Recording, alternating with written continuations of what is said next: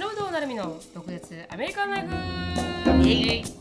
この番組はアラサーのなるみとアラフィフのしのぶがアメリカの生活を独舌に切っていく番組です。インスタグラムや YouTube でのコンテンツ配信あとは毒舌コミュニティと称したオンラインサロンでは非公開エピソードとかあと独占映像なんかも盛りだくさんです。ドクアメオンラインサロンはドクアメ .com インスタグラムはドクアメアンダースコアオフィシャル。そして YouTube はドクアメショートストーリーで探せますのでぜひチェックアウトしてみてください。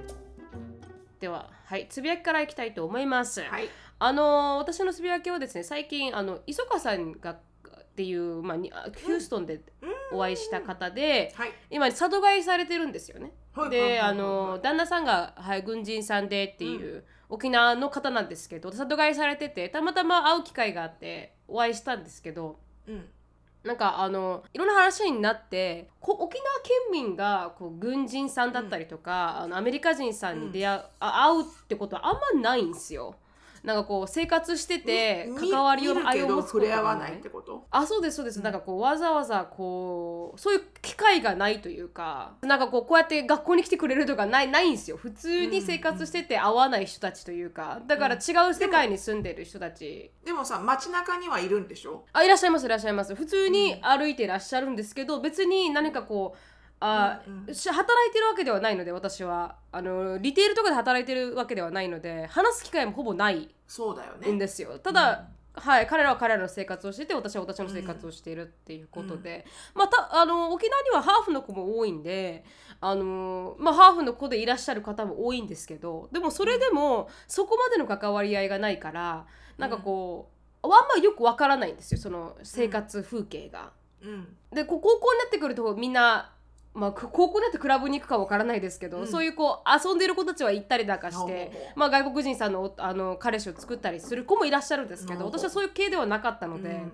あのそういうのもなくん。終わったんですけど、うん。でアメリカに来てこうこうアアメリカ人の方と接接してっていう感じで、それ以外はあんまりなんかよく分からなくてで最近その磯香さんが帰ってきたっていう話になってて、うん。で話してたら意外にあの厳しいんだなっていうことに気づいたんですよ。うん。このアメリカ人軍人さんがこの生活している生活内容はうん。思った以上に厳しかったんだなと思って。でここに住んでるといろんなこうニュースとかいろいろ出てきたりなんかしてこう悪さをしたとかなんかいろいろあるんですよ、うん。沖縄のニュースを見てると。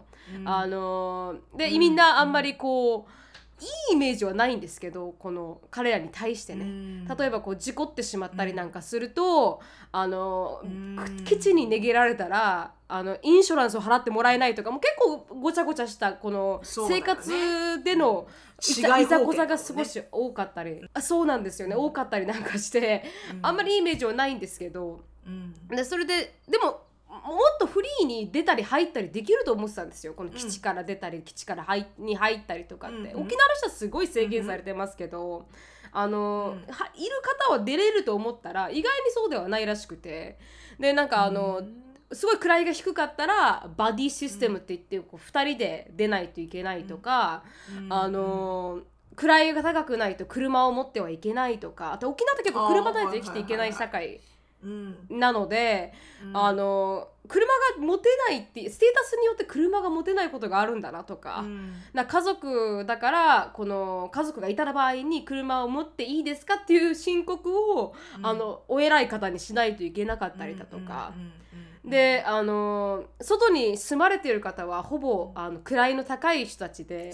る程度のステータスがある人たちじゃないと、はい、外に住んであの、まあ、外というかこの基地のね、まあ基地外に住むことができない結婚してる人だよね。か家族はい。家族を持ってる人、な本当に「進撃の巨人」みたいな感じで、うん。私たちは外のああわかります？塀の外にいるあの人間たちと、塀の中にいる人間たちで全くもって関わりがいがないからどういうふうにこう、うん。生活してるとかわからなかったりなんかして、で、うん。あのジェイコブが最近沖縄の沖縄に関するレデットレデっていう掲示板あるじゃないですか、うんうんアメリカの掲示板で、うん。なんか沖縄に住んでいるミリタリーではないあの外国人の方、外国籍の方がスレッドを立ててるものがあって。で沖縄はなんかあの基地がないと生きていけないのか生きていけるのかみたいなスレッドをあのすごい一生懸命ディベートしてたらしくてそこで。こういうのってあんまり明るみにならない、なんか意見だったりなんかして、だからもっと、うん。もっとなんかこ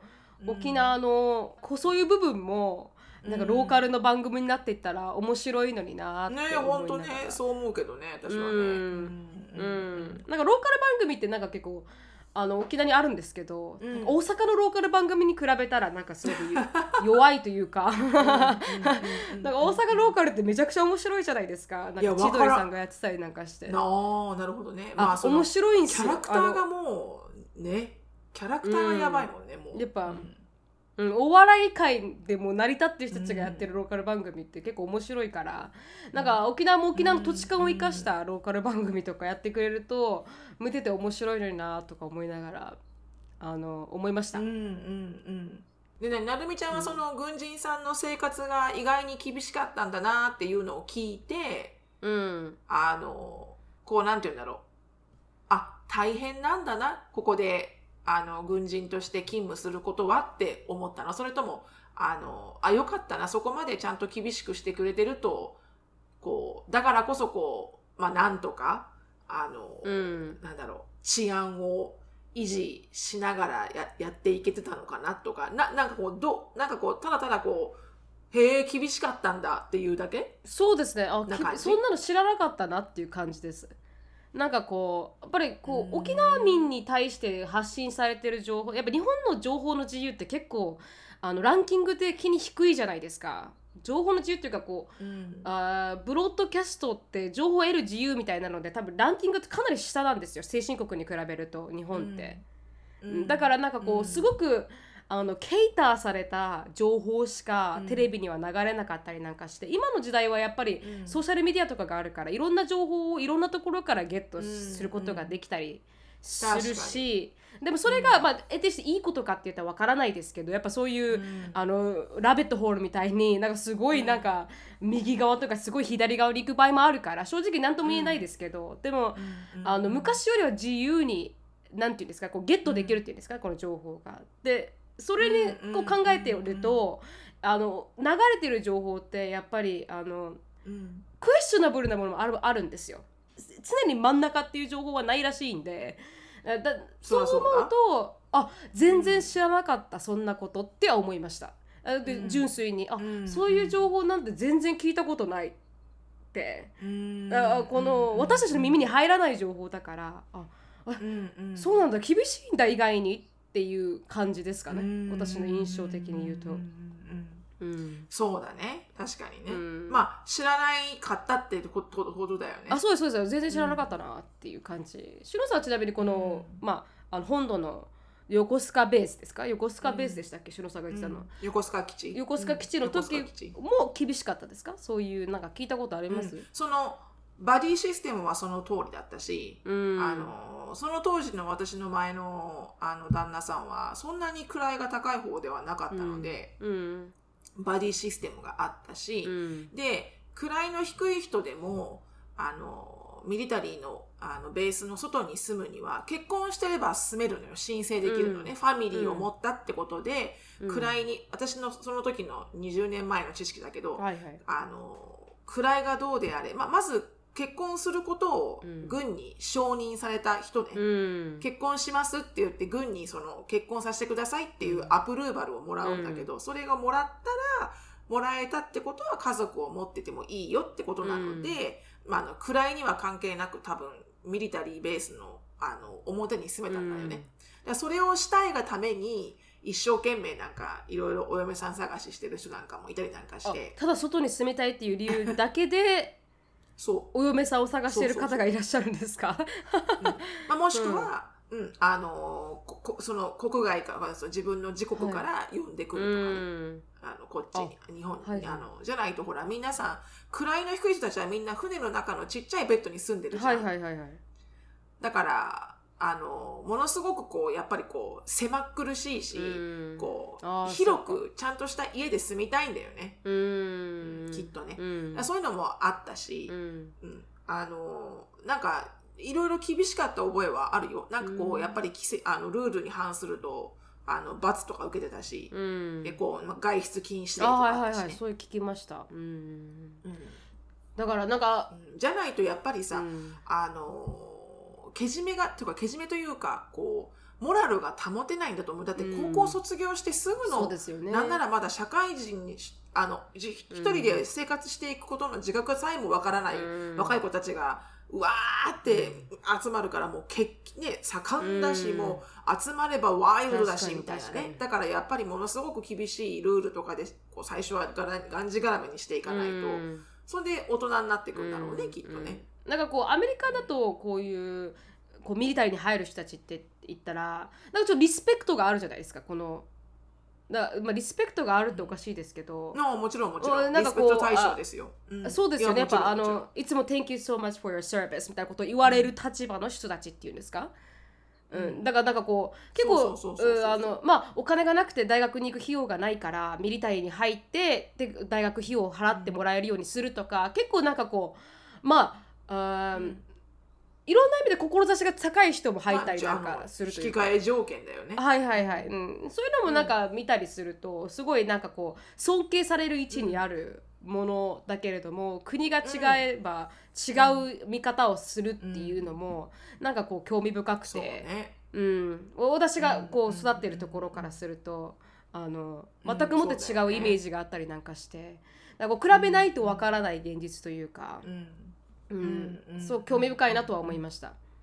確かにね。はい確かにね。うん面白いよね。全うく、それこそホールニューワールドだからね、ミリタリーの世界っていうのは。それこそミミリタリーワイフの世界もホールニューワールドだからね、これ。うーん、うん多分これはこれだけでコミュニティもあるし、あの、ね多分ミリタリーワイフってだけで誰かポッドキャストやったら多分盛り上がると思うよ、きっと。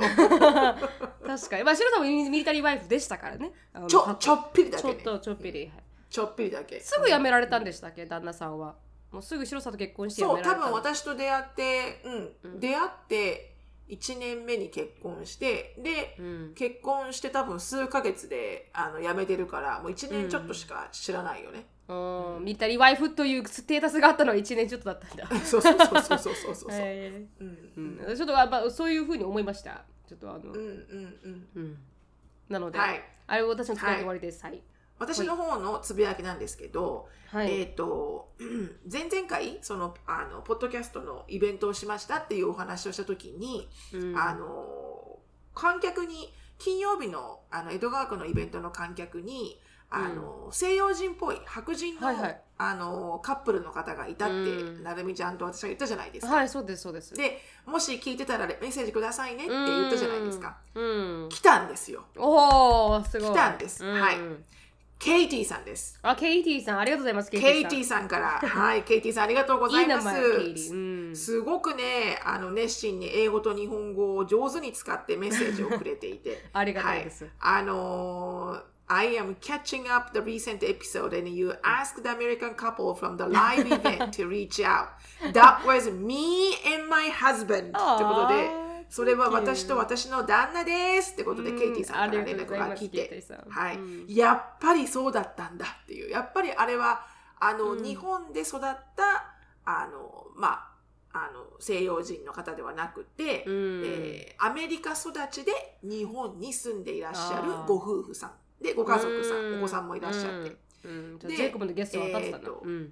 うん。で、頑張って日本語で書きます。私たちはアメリカ育ちで日本に住む、もうすぐ5年になります。おお、長い。毒アメに出会ったのが、去年の夏です。おお。えーその時、アメリカに帰って3ヶ月間過ごしてました。で、今まで頑張って日本語を勉強したので、キープアップするために毎日日本語を聞こうと思いました。で、ポッドキャストを探して毒アメを見つけました。はい。はいはいはいはい。教育でございますから。キープアップする教育でござ日います本語は私たちでいいかな？いやいやいや、いいですよ、いいですよ。うかんね、すべて100%オーガニックジャパニーズなのあ、で。確かに確かにその通りですね。はい。うんうんうんうんで、えー、毒アメを見つけましたと。で、うんちょうどトピック、えーちょうどトピックが興味あるし、テーマには馴染みがあったので聞き始めました。上手な日本語ですよね。すねごいちゃんと日本語で書いてあるんですけど、うんケイティさんとっても上手な日本語です。ケリーさんありがとうございます。うん、なので、あのーこの、えっ、と、金曜日に聞きに来てくれていた方は、うんお二人ともやっぱりアメリカ人の方でしたということで、で、うん。ケイティさんも、えー多分旦那さんはどっちかというとケイティさんに連れられて聞いてると思うんだ た うん。けどでも、あのお二人で聞いてくださってるみたいで。はい。はい。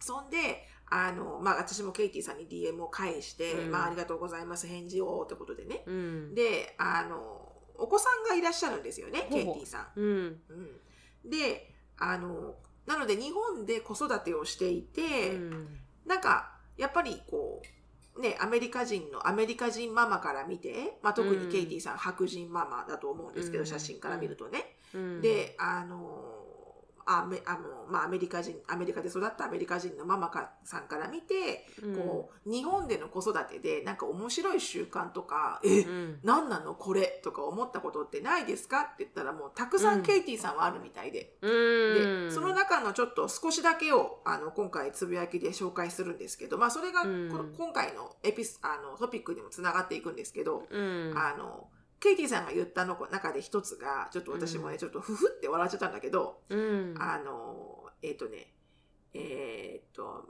なんだっけなまずこうあのアメリカと違ってこう、うん。自転車とかに乗ってねあの、うん。車に頼らずに自転車に乗って子供の通学ができるのがすごくあの楽しいと。楽しいけどでもものすごく蒸し暑い時とあかに。やっぱりこのチャリンコを乗るのは大変だねと。うんうん。でだからほらチャリンコでやってるんだろうねケイティさんもきっと、うん。チャリンコに幼稚園児とかを乗っけて、うん。幼稚園の送り迎えをしてると思うんだけど、うん。その時に、うん。やっぱチャリンコに乗るからね、うん。あのすごくこうカンフタボーなこの、ランニングショーツとかエクササイズ系の服を着ていきたい気持ちが満々だと、ケイティさん的には。で一回なんかそれで行ってしまったら、うん。あのお友達にねうん。そのまんまで幼稚園に連れてったの？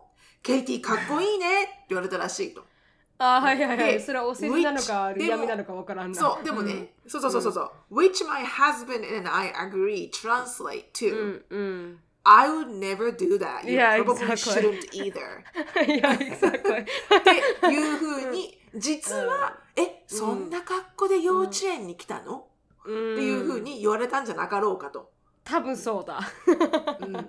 そう。うん。なんか、あのーほら、日本人のお母さんってすごいファッショナブルだと思うんだよね、私。はいはいはいはい。あのどんだけあんなに結構うん。前に、あの首座ってないベビちゃん後ろに幼稚園の子って、うん。あんだけ重いチャリンコを漕ぐのにうん長いスカートとか履くじゃない？すごいだなと思います。ねいやいやいやいやそのチャリンコ漕ぐ時は完璧にレギンスでしょって思うんだけど、うんうん巻き込まれないかなって。レギンスオンリーじゃね、って思うんだけど、うん。でもやっぱりすごくほらこうファッショナブルなんだよね、うん。日本人のお母さんって。あんまりアメリカ人のお母さんってあの全然運動してない人でもワークアウト着るから、確かにそうです。あの まワあ デイリーファッション。デイリーファッション。デイリーファッション、デイリーファッション。うんで、あんなんで普通に皆さんね、あの子供の学校とか高校とかも行くし。だから、はあの、私が多分、ケイティさんが幼稚園に、そのレギンスと T シャツと、あの、普通のランニングシューズで来ても、うん。多分私は何もコメントないと思う。うん。別に普通にうーんって感じですね。何も言わないと思う。うん。でもきっとそれに対して、さすがケイティかっこいいねって言うってことぐらいだから、やっぱりそういう格好で来るお母さんっていないと思うんだよね。ほとんど。確かに何のコメントもしないと思いますねわ私たちだったらね。うーんとうんそうそうそう。それに対してかっこいいねとは言わないでなすよね。何にもない。普通？何うつうつううん。ん。普通。うん。なんならあの、長袖ひらひらのこう袖隠しをしてか帽子をかぶって、あの、な何？そのあの長いスカートを履いて、その中にレギンスを履いてみたいなお母さんの方が、そんなにたくさん着て大丈夫？みたいな。そうそう熱くない？みたいになりますから。暑暑いし絡まるし、みたいな、うんチャリンコ漕ぎづらくないですか？みたいなね、うん。そう。でもなんかそれもなんかやっぱ日本のこの文化っていうかね確かにやっぱりうそういう服装で出ていくっていうことがあんまりこう馴染まれてないというか、うん。なのであのケイティさんはこういうお話がまあ彼女もね5年間も過ごしてるし、うん。あのいろいろあるらしいのでこれはこれで、あのちょっと私はケイティさんを「毒アメ」のインスタライブにお呼びしようと思っているのでとても興味深い、うん。はい、そこでね聞いたエピソードとかをまたかいつまんで、ポッドキャストでもお話しできればなと思います。ケイティさんはちなみにすみませんあの東京にいられるおあの住まれてるから東京の会に来てくれたんでしょうかね。うん、それはですね聞いておりません。ああそうだった。あすみません。地方なのかな、東京なのかなちょっとあの気になっただけで。うん、どこに住んでいるかというのは、えー書いていなくて、うんまあ東京に気軽に来れるってことは、まあそこらそこのあたりに住んでらっしゃるのかもしれないですね。ううんん、なんかいろんな意味で興味深いですね。日本に ended up したら。うんなんとなくあのー写真をかわいい写真を見ると あでうん。も写真に場所は書いてないな、これ見せていいのかどうまあかわからないけど、そうです。個人情報なんでいいんですけどただあのそうだよね。どこら辺に住まれている、はい。うん。多分あの experience 全然違うじゃないですか。そうですよね、いやそう。でもね今私ケイティさんのあのインスタグラムのフィードを見てますけど、うん、あのもうねザ日本の子育ての写真ばっかりです。そこあにケイティさんと旦那さんがいるって感じえわかる？よくあるさ入学式の写真とかあるじゃん、ー、あります桜の木の下であわかりおます母さんちょっと黒系のワンピースお父さんスーツみたいな。ありますあります。そういう感じであるの写真が。すごいかわいい、うん。でもなんかそれが沖縄にはないんですよねあ桜ないじゃないですかそういうのがね。そうだよね。雰囲気がないというか。うん、うんうん。なんかねすごくね、はいこう日本での子育てを、うん。うん。日本での子育てを100%こうこう日本にこうエンブレイスしてるこんだ。うエンブレイスしてうん。すごい楽しんでる感じ、えんがします。なのでぜひぜひ今度あのインスタライブでゲストでお呼びするので皆さうん。んその時はよろしあのお楽しみください、ああぜひ楽しみです。はいはい楽しそれが私のつぶやきでした。ケイティさんありがとうございます。ケイティさんありがとうございます。わざとリーチアウトしてくださって、あの私たちの日本語、そこまであの helpful かわからないですが、聞いてくださって嬉しいです。はい。本当ですね、はい。はい。でもね、あのーちょっとこれがケイティさんに当てはまるかどうか分かりませんけど私たちこううちょっと来年のポッド来年のポッドキャストのイベントで、あのこのオンラインサロンのメンバーさんたちとは、もうあのライブトークっていうんじゃなくてあの、うん。ちょっと運動会みたいなものをしようって言ってるじゃないですか。はいはい。はいそうです。私の一位あのわがままではい、うん、あのちょっとね体育館というか、まあ、ちょっと大きな、まあ、ひだだっ広い室内を借りて、うん。まあ、そこでこうちょっとわちゃわちゃとあのあの、まあ、運動会っていうけど、まあ、要は宴会ゲームみたいなのをしようかとみんなで一緒に、うん。そうするとそのオンラインサロンメンバーさん、まあ、もしあの例えばケイティさんがうん。例えばね、例えばわかんないけど、うん。ケイティさんがオンサロンメンバーさんだったとする。うん。そうしたらあのそのケイティさんの家族もひっくるめて一緒に遊びに来れまあるじゃないですか。確かに確かに。うん。そういう場だったら子供たちも楽しいし、うん。みんなで触れ合えるしっていう、うん。でそういう場を作りたかったので来年はそういうことを考えているので皆さんでわちゃわちゃ遊べるように子供も一緒に、でだってちっちゃいお子さんがいてねあの聞きに来れなかった方もいらっしゃるので、うんうんあのなのでまあオンサそれはオンサロメンバーさんのあのイベントとして来年考えてることですけど、うんなんかそんなんなったら楽しいなって思ってます。うんそうですね。みんなで遊べるようになって楽しいですもんね。はい、うんありがとうございました。はいはい、はいありがとうございます。次のコーナーお願いします。次のコーナーですね。はい、はい次のコーナーは、えー、毒舌ミニチュア英会話レッスン。はい Let's speak English with attitude. ことで、えー今回はですね、その子育て系のちょっとエピソードをこと今回お話しするので、はいえーそれに伴って、なるみちゃん、はい。反省しなさい。反省しなさい。っていう英語意外にこれ。ね、意外にこれねう、んあの、日本語での考え方と全然違う訳詞なんだよね、これ。えー、反省しなさい？私もね。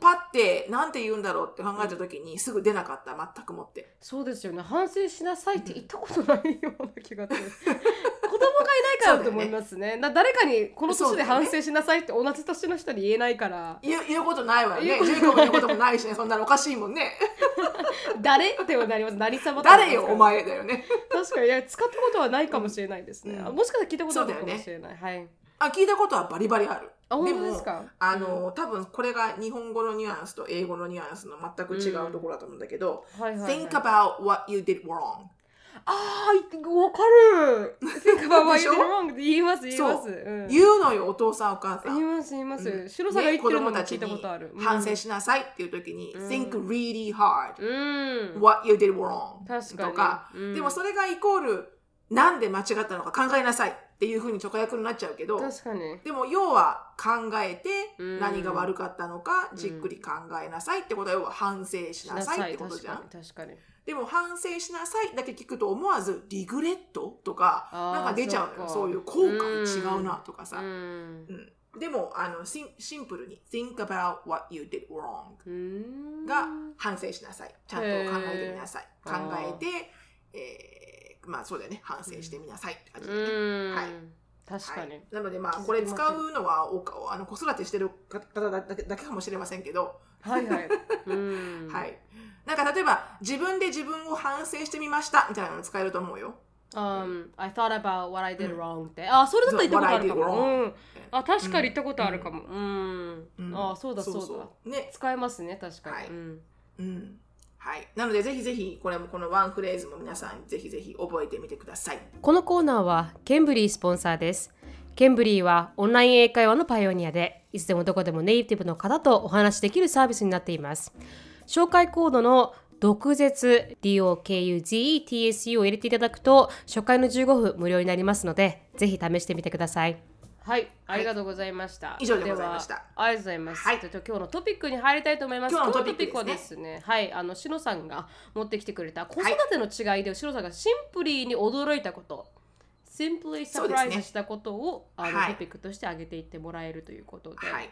そうなんですよ、はい。このケイティさんからのお話を受けて、うん。まああのケイティさんは日本で子育てをしているアメリカ人のお母さん、うん。うん、で、えーまあ、私はアメリカで子育てをしている日本人のお母さんなんですけど、うん。まあ、ポッドキャストで何回も子育てに関してはいいくつか触れてるんですけど、はいはい。あのと例えばアメリカの子育ての悪あの何こう良くないところとかいいところとかっていうのはいくつか言ったことがあるんですけど、うん。シンプルにうん。驚いたことってあんまりこうリストアップしたことはないはずなんですけどちょっとかぶってるところもあると思います。3回4回以上聞いてる方があればしのさんまた同じこと言っとるやんって思うかもしれません。はいはいはい。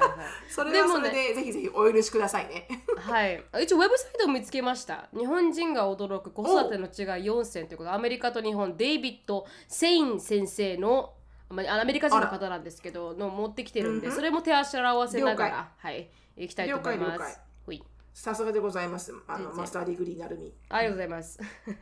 ただ Google で打っただけですけどね。その master degree 何のでもそれ関係もない。う。ん。ね。そう、うん。なのであのー私がですねちょっとシンプルにトントントンっていくんですけど、お願いします。まずシンプルに驚いたのは、うん。あの小学校のクラスルーム小学校の教室に入って、はいはい。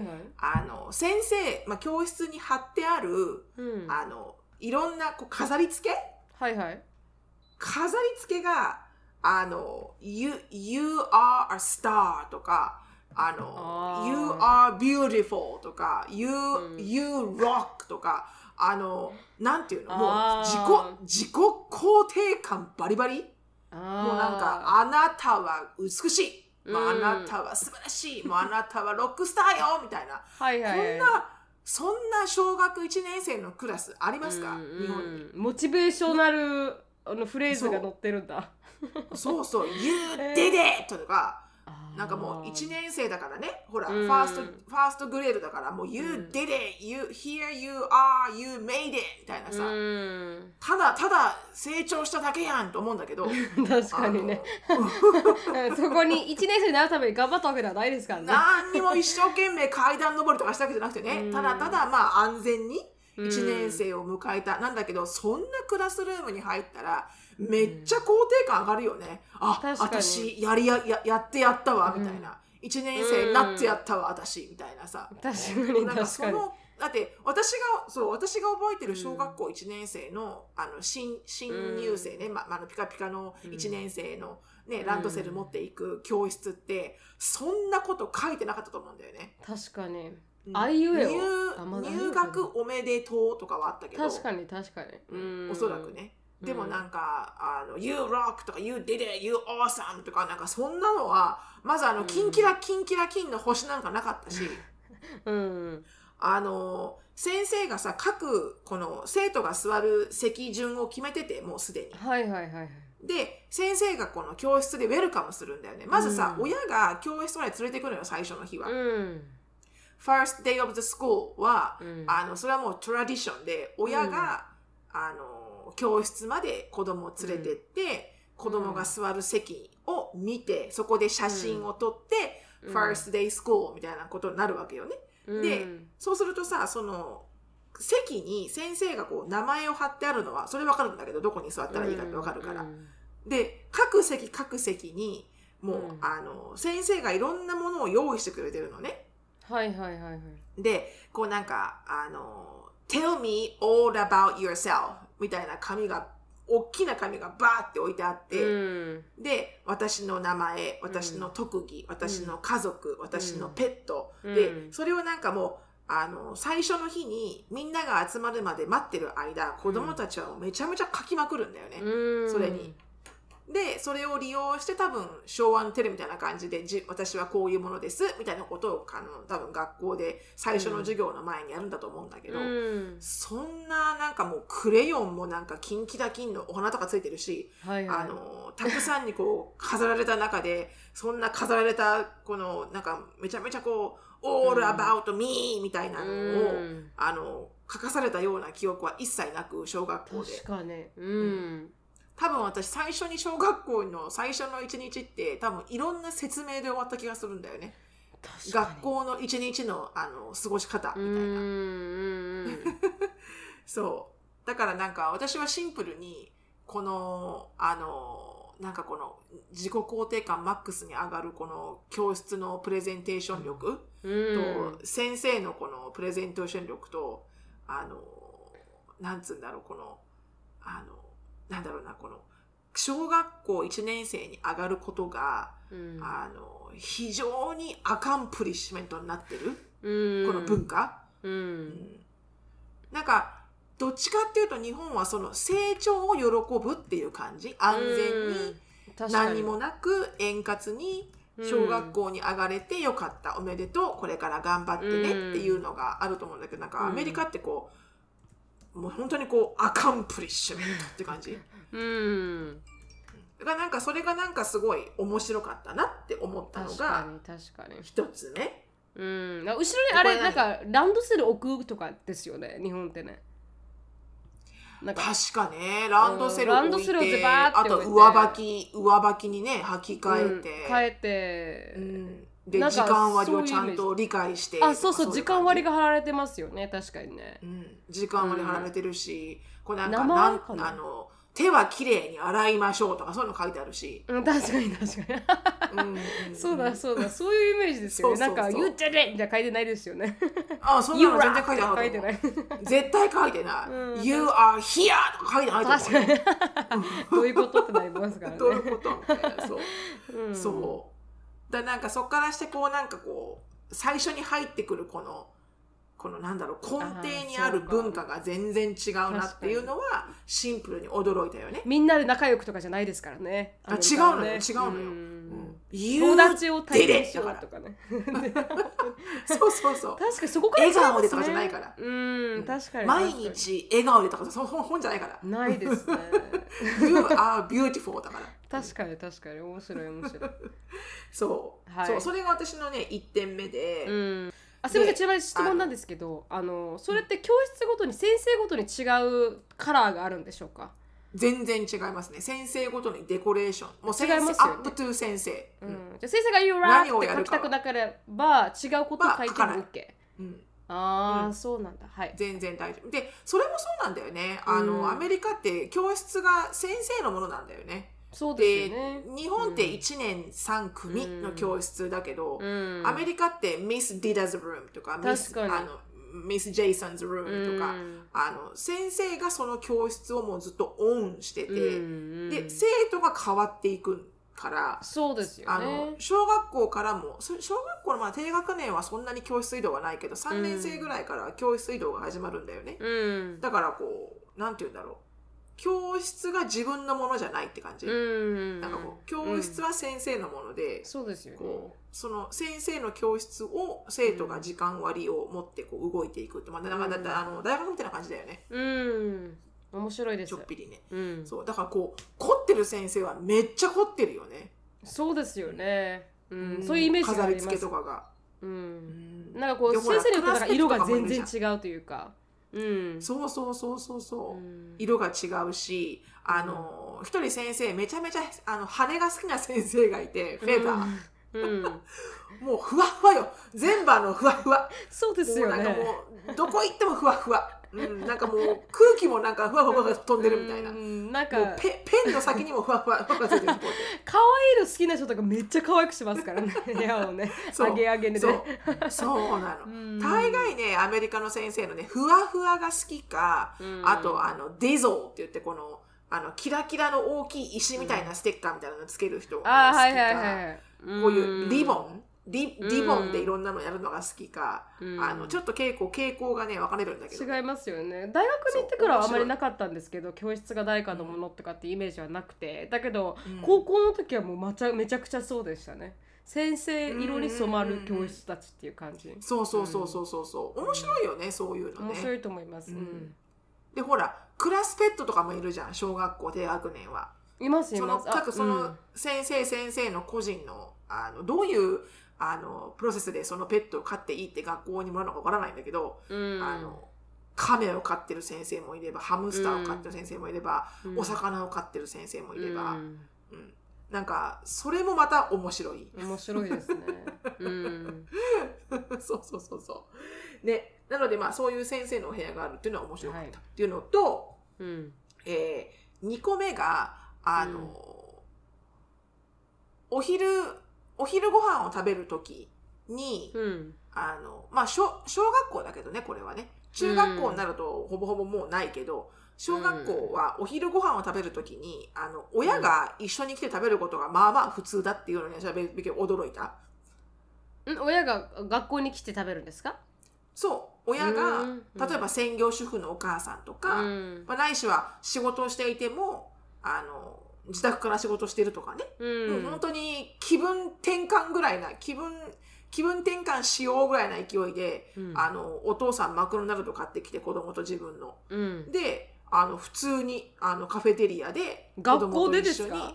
うん。学校で、え？ーだから学校でうん。カフェテリアのご飯食べてる子と自分のお弁当食べてる子の真ん中にも混じってお父さんが「Hey Johnny! Hey Johnny!」って言ってこう呼んでマクドナルド食べてえー。こうお父さんお母さんがこう子供たちとミンゴをして食べるのよね。す食べてもいいのよ全然。えー、知らなかったですそれは。うん。でそれは私結構びっくりして、うん。うん、であのふ結構普通。で子供はやっぱりほら、お父さんお母さんでも来てくれると嬉しいから学校に。うん。でしかもほらあのマクドナルドとかさ持ってきてくれたら超テンション上がるじ上がゃんります上がります。うん、ランチにね、うん、でも多分日本ならさ絶対許されないと思うんだよね、うん。あなたのあなたの子だけマクドナルドダメです。みたいなそうですよね。うん。他の子の手前。みたいな、そんなん一切ないよね、マクドナルドのスーパーラージだろうがなんだろうが。うん。持ってきたいもの持ってきますわ。みたいな。あーすごいな。そう。うん。で自分の子供呼んで。まあ、うん。そういうのが普通で。だからあのエリカとかにあの、うんお母さんいつかランチ来てって言われた時に、うん。な何をしたらいいか分かんなくて家から何を持ってったらいいか、うん。だから何持っていけばいいのって言ったらみんななんかマクドナルドとかサブウェイとか持ってきてるって言うから、うん。じゃあサブウェイ持ってくねみたいな風にして持ってった覚えはあるんだけどなんかえいくつって言いました？すごくね中学生って言いました？中小学生。もう中学生ではほとんどないですそういうのは。うん。うん。あそうかそうか。小学生の時、うん。そう。でそういうふうにこうちょこちょここうお母さんとお父さんがランダムに、うん。あのお昼時間に「うん Hey!」みたいな「I just decide to stop by」みたいな感じで来るのがすごくこう面白くて私にとっては。超いいっすね。うん。うん、で普通にちっちゃいテーブルでうん。こんなでっかいお父さんこう食べてんのこうやって一緒に「いやーいい日だね今日は」みたいな「どうだった？今日の授業は」とか言いながらでなんかこういうのっていいなーって思って、いいですね。なんかこう学校でもちゃんとあのセキュリティはしっかりしてるから、あうん。事前に登録しておくんだよ、うん。あのランダムには人来れないからね、はいはい。そうですね、うん学校だから、うん、だからうん。事前に登録してちゃんと ID あの出して入ってくるんだけど、うん。でも別に前もって予約をしなくてもいいってことよね、うん。ちゃんと登録しておけば、うん。そう。だからでそういうほら来れないお母さんとかもあのランチボックスにこうちっちゃな手紙とか入ってるの。子供に対して、うん。でこう開けたらお母さんからこんな sticky note でうん。Hope you're having a good day. I love you, mommy とか書いてへあるってたりなんかして、うん。なんかそういうのも日本にはない文化だけど、うん。あのいや普通に子供嬉しいよねこういうことしてくれたらと思って、うん。嬉しいなんかすごい可愛らしいなって思った？アメリカのこういう文化、うんアメリカってなんかこう子供たちがあの親が来ることに対して恥ずかしい感がないですよね。なんか日本全って然ないね。なんかこう来られたら恥ずかしいからもう来ないでいいからみたいなそうそうそうそうそうそう。恥ずかしい恥ずかしいみたいになるけどアメリカって来て今日あの試合だから来て、来てみたいな感じ。来てもう絶対見に来てねみたいな感じじゃないですか。そうそうそうそうそうそれはなんで生まれるんでしょうね？そのなんかこう。やっぱ自己肯定感が高いんだと思うよ。ああそうか嬉しいんだな。ってなうん。んなんとなく思うけどね。うん。多分それがすごい恥ずかし素敵ですいってなる。うん。確かにね、ううん。ん恥ずかしいってなってくるのはちょっと中学校に入ったらやっぱそういうのは出てくると思うけど。でも、うん。うん、でもこう日本ほどなんだろう親が関与してくるのが恥ずかしいっていう感じではないけどないですよね。ううんん。そういいなだから。なんかそのそうそのランチの風風景は、うん。あのあいいなこういうの、うんなんかこう子供と大人の世界がこう完璧に分かれきってない、うん。うん。なんかこうこう一緒にみんなでこうなんかこう子供のがそうそういうふうにするとさ学校の行事とかも必然的にこう分かってくるんだよね。あこういうお友達と一緒に食べてるんだ、こんなふうにランチ食べてるんだあそうとか。さこんな先生なんだとかさ、うん、なんか普通にこう自然体で自然に子供の環境が理解できるというか,、うん。だああいうのはいいなと思った。なんか日本って授業参観日とか言ってきっちり決められてるじゃん確親が来る日が、うん。うん。ね、そうすると子供もなんかその日だけはきちっとするけど確かにね。なんかすごい自然体なね 学校雰囲気が見れて、それはねとっても私はアメリカのいい文化だなと思って驚きました、素敵です。はいで最後 3, はい回3個目、うん。えー団体競技がないああ。運動会とか、うん。あの合唱祭とかうん文化祭とか、うん。そういうあの2ヶ月ぐらい時間をかけて、みんなでプログラムを組んで、うん。全員で何とかを成し遂げるっていう団体競技が一切ない。最高。アメリカにアメリカで育ちたかった、ぜひね、うん。ぜひあの私は成海の DNA だと思う方は、はいあのアメリカでの子育てをお勧めします。うんそこら辺がいいなって思うとこですよね。私は好きですね、うん。アメリカのそういうところ、ううんんなんか自由なとだころ。からこのそう運動会なんかはさ、うん。あのまあ、もちろん運動神経がすごくあの劣ってる子なんかはすごいストレスフルかもしれないスけど。トレスうん。ね？でもうん。ちっちゃい時はそれはさ結構中学校以降はちょっとストレス出てくると思うけど、うん。恥ずかしいとかね早く走れないのにとかなってくるけど、うん。まださ小学校の時とかって可愛らしいじゃない？みんながまだ。まあ確かに。うん。なんかこうあれって親にとってはすごく楽しいんだよね見てるの、うん。みんなで一緒にわちゃわちゃやってる感があって、うん。うん。であの、まあ、徒競走にしろ、うん。ねあの玉入れ競争にしろ、うん。何にしろあのなんて言うんだろうな。なんかこう子育てしている親からするとなんかこうちょとってもこう楽しい行事の一個、もし私運動会とかあったら、あの自分の子供がやるのを見るのすごい楽しむ方だと思うんだよね、うん。でもわかるよ。その子供によってはやりたくないっていう子もいるだろうからね、うん無理やりやらされちゃうからそういう私みんながみんな私みたいにあのうん。お祭り騒ぎ好きじゃないしね。うん。なるみちゃんみたいに、うん。いやいや集団行動は苦手なんですっていう人もいるからね。うん。だからあの日本の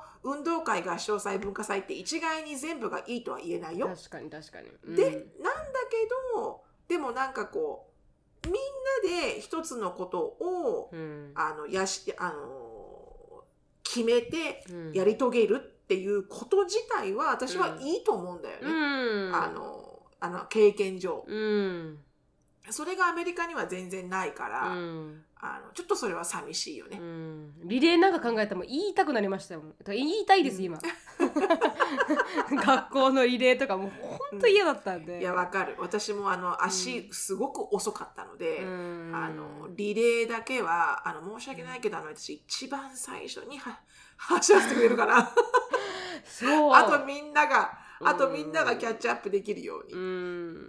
本当にね。で嫌でした私こういうのなんかななんか運動会とかなんか体育祭とかわからないですけどなんかロングで走るやつあるじゃないですか。なんかマラソンみたいなやつ、でなんかえなんかノーって言えないで選ばれちゃったりするんですよ。まあ得意な方ではありますけど 近いよりかは。でもなんかそういうのもなんかこうきつくてね。うん。プレッシャーに耐えられない性格がちょっとあのありましたわ。悪。うんでまあ見てる側としては楽しいですよね。確かにね。うん。うん、そうそうそう。で、なんか、このか、そのアメリカの学校でそれが全然ないっていうのもちょっと寂しいなって思うんだよね。うん。一個ぐらいはね。でそのうん。運動会はさ、如実如実にこう、スキルが現れちゃうから、うん。あの、ストレスフルになると思うけど、うん。せめてなんか文化祭的なことあそうですね。確かに。は、うん。なんかあったっていいんじゃないかなって思ったけど、うんちょっとファンですよね。見ててね。そうそうそうそう。うん。それがね、あの、私がちょっとアメリカの子育てでこう、まあ、振り返って、うん。あの考えてみたらこの3点がとても驚いたこと、はいはいはい。じゃあ、はい、でした。私のじゃあちなみにデイビッド・セイン先生のあの、はい。英会話スクールやられてる方らしいんですけど、まあ、い。日本で驚いた子育て事情、彼にもうパーッといきますね。はい、うんうんうん。あのー反対あー日本で日本人である編集者が驚いたり監視したアメリカの子育て事情をシェアしていただきシェアさせていただきますということでうん、あのこれは english.cheerup.jp さんの記事ですけどほ1子供が泣き叫んだら、とにかく思いっきり泣かせる、日本では公共の場なので子供が泣き叫ぶと人口密度が高いのと特に都心部では電車での移動の多いことも一つの原因なのかと思いますが他の人に迷惑がかかる、うん。両親として子供のしつけが良くない恥ずかしいと先に考える傾向があるような印象です、そしてとにかく何かと泣き止ませて静かにさせようと周りに迷惑でしょ静かにしなさいと言い聞かせることが多いですよねと。う、うん。一方アメリカは車社会のせいもあるのかすぐに車に連れて帰り外に連れ出したりとか人がいない場所に移動したりして思いっきり泣かせることが多いですと。その時お親は知らん顔を決め込み話しかけません時には OK I'm leaving goodbye などと言って泣いても振り返らないというまあ態度で臨むのがよく見られる気がします。なるほどなるほど。うんまた車も人気もない場所もなくどうしようもない時はその場で「You're driving crazy! Shut up!」などと言っている場面を見たりすることもありますと。ああ確かに確かうに。ん、うん、ナッキラーって言ってる人いるよね。確かに確かにね、うん中には他の人に目がかかると考える人もいるかもしれませんがどちらかといえば自分たちが疲れたからっていう理由で、まあ、叱るところが多かったりしますと。うんで次、自分で決めて行動する。自立心を育てるアメリカの、アメリカ流子育て法ということで。私の両親もそうでしたが、アメリカでは日常の些細なことでも子供によく質問します。例えば、今日は何を着ていく？とか。それにより服装は小さい頃から自分で選ばせるなど主に何がしたいの？どう考えているなどを中心に質問することで子供の考え子供に考えさせて自立させますと。で英語では I'm proud of you という言葉があり子供にも対して言ったり他人の人に I'm proud of him と言ったりしますと。日本では私はあなたを誇りに思うと大げさに会話の中であまり言いませんよねということで、うん。うん。うんこの自分で選ばせる自立するさせるということが、まあなんかかなり強いなんか最近のなんか私の動画であの、ん音響さんに対して彼が音響さんですって私島さんに言ったんですよ。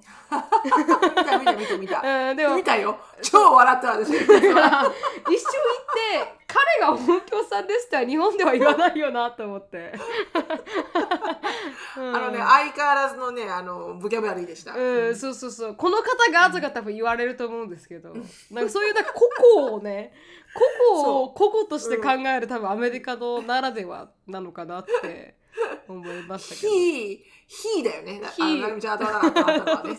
He's the あのあれって言いたかったと思うんですけど。そう、he's in charge of the audio system みたいな、ね。オーディオシステムとか。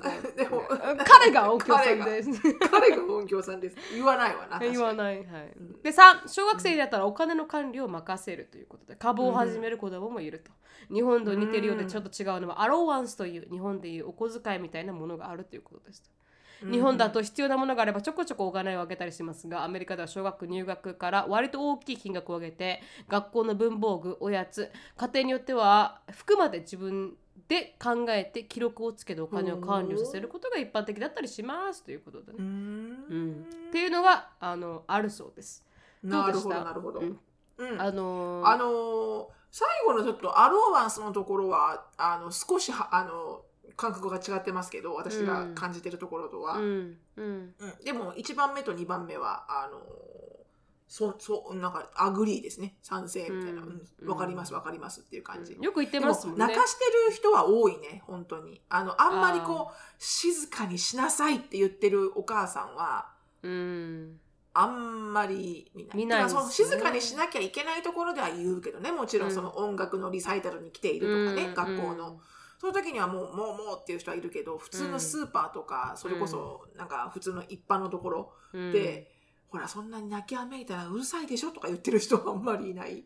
確かに見たことないですね、周りに迷惑かかるからって言い方で怒ってる人は見たことないですねアメリカねうん。どっちかっていうと、Oh my god, enough とかね、確かにあるけど。確かに確かに You, you, you, it's really enough. みたいなそういうなんか自分がいっぱいいっぱいだからっていうのはあるね。そうですね。叱り方がちょっと感覚が違いますね。違う。アメリカ広いからなんか。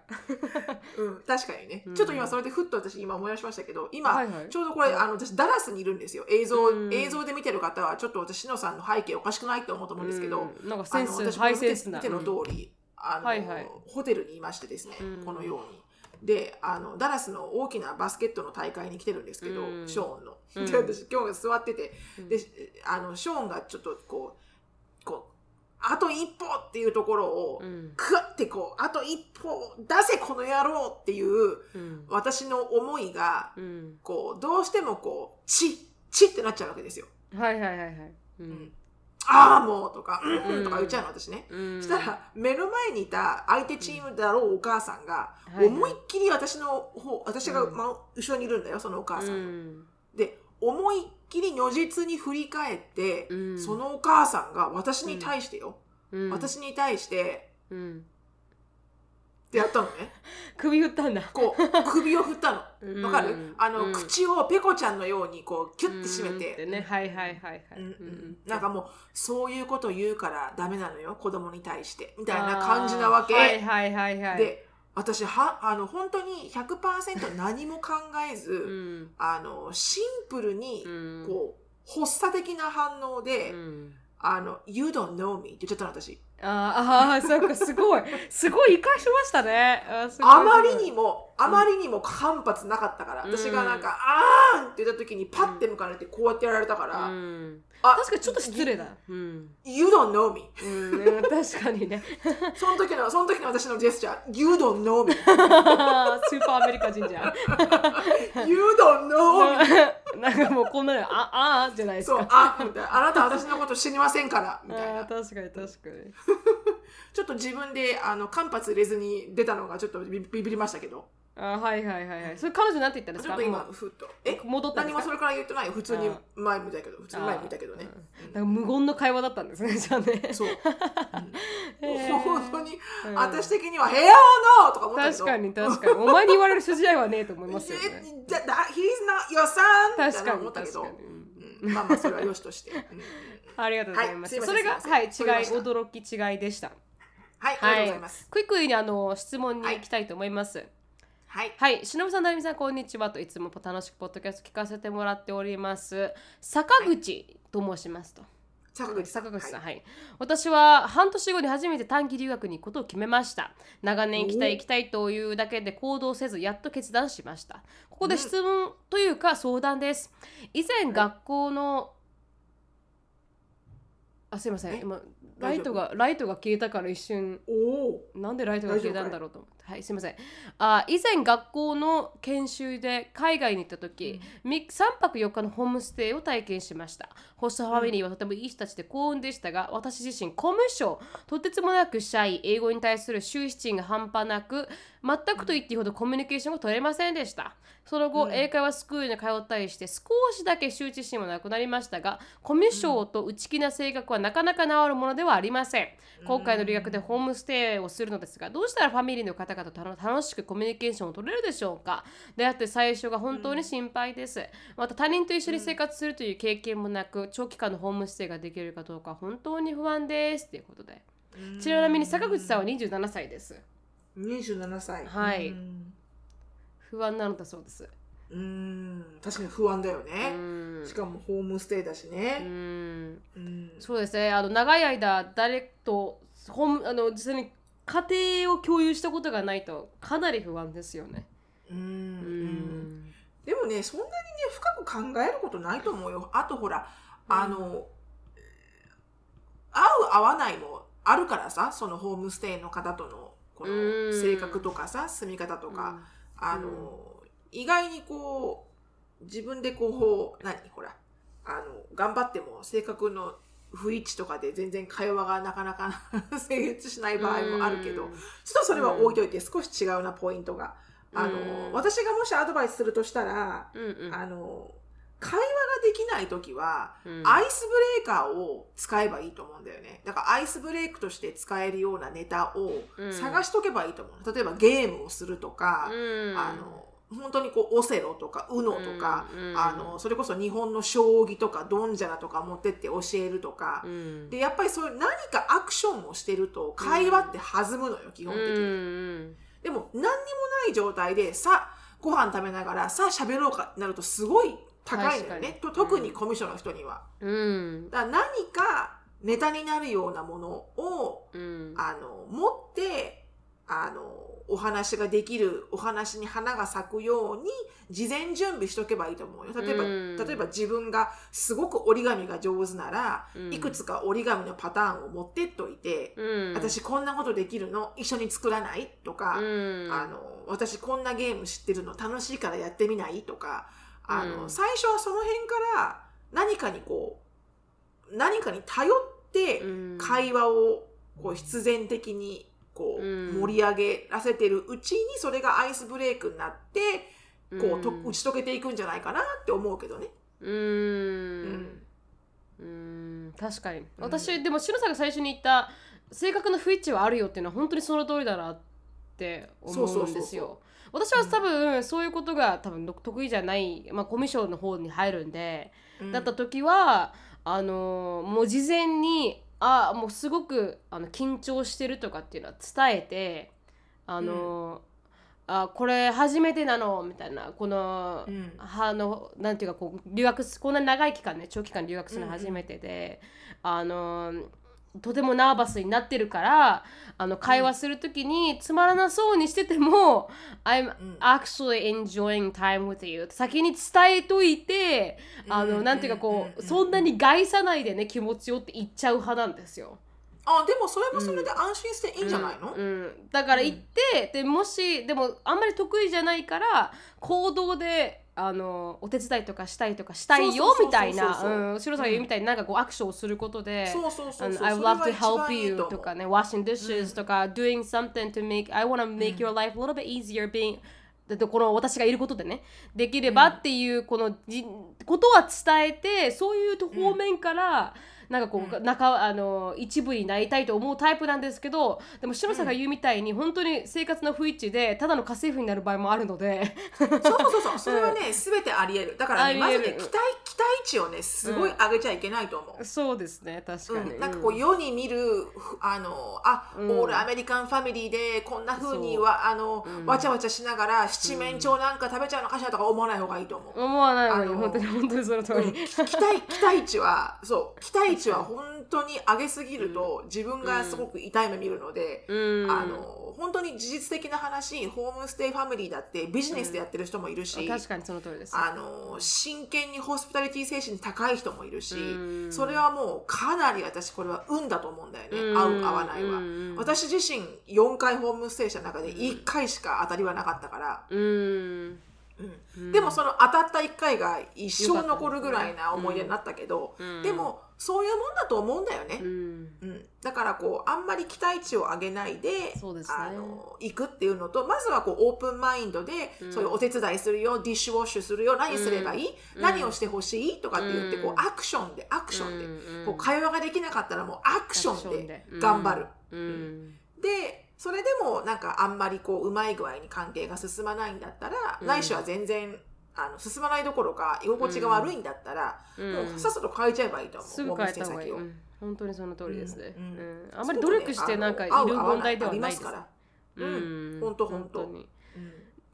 なんかそこまであの深く考えず。でもあのそ多分留学したいってことは多分前々からのあー、まあ、やりたかったこと、短期留学だしね。うん、で、うん。それで変わろうって思うきっかけにするっていうのも重要ですからね自分ちょっと変わりたいって思うんだったらそういうコミュ障な部分を、ちょっと無理でもちょっと自分の殻から外れてみるっていうのは、うん確かにいい機会なのかもしれないので。そうそうそうそうそうそう。ぜひあのこの機会にっていうことで自分を変えてみるっていうのもいい経験かなと思いますね。あ、ショーンが帰ってきたんですかね？そうですね。じゃああのうん。時間なので。はい。Are you Miss Carter? Okay. お、ゆえ、何のためにいたのじゃ